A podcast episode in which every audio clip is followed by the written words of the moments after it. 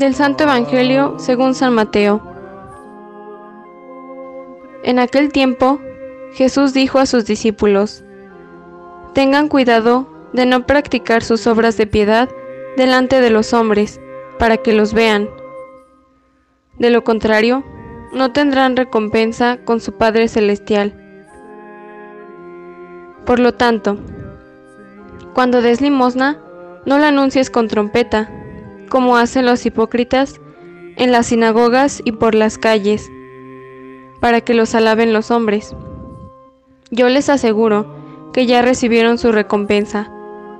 En cambio, cuando tú des limosna, que no sepa tu mano izquierda lo que hace la derecha, para que tu limosna quede en secreto, y tu Padre, que ve lo secreto, te recompensará.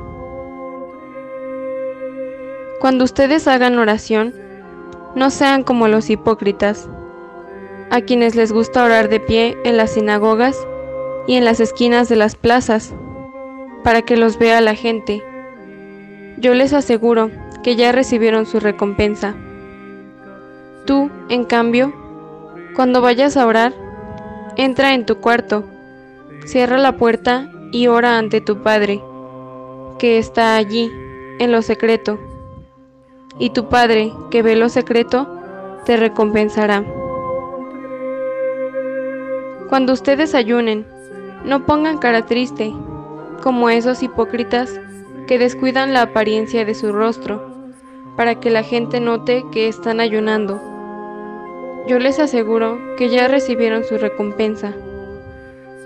Tú, en cambio, cuando ayunes, perfúmate la cabeza y lávate la cara, para que no sepa la gente que estás ayunando, sino tu Padre, que está en lo secreto y tu Padre, que ve lo secreto, te recompensará.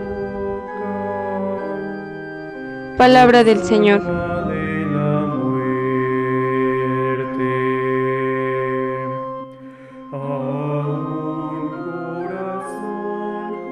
Que el Espíritu de Dios nos ayude a responder dócilmente a su llamado penitencial y que su gracia salvadora esté siempre con ustedes. Muy buen día queridos hermanos. Con la gracia de Dios iniciamos un nuevo ciclo litúrgico en este día, miércoles de ceniza, iniciamos la cuaresma. Este tiempo nos lleva a preparar nuestro corazón para vivir la Semana Santa, la Pascua de nuestro Señor Jesucristo. En el Evangelio de San Mateo, capítulo 6, versículos del 1 al 6 y versículos del 16 al 18, nos proponen tres herramientas para poder llegar a vivir mejor la Semana Santa. Estas tres herramientas son limosna o caridad, ayuno y oración.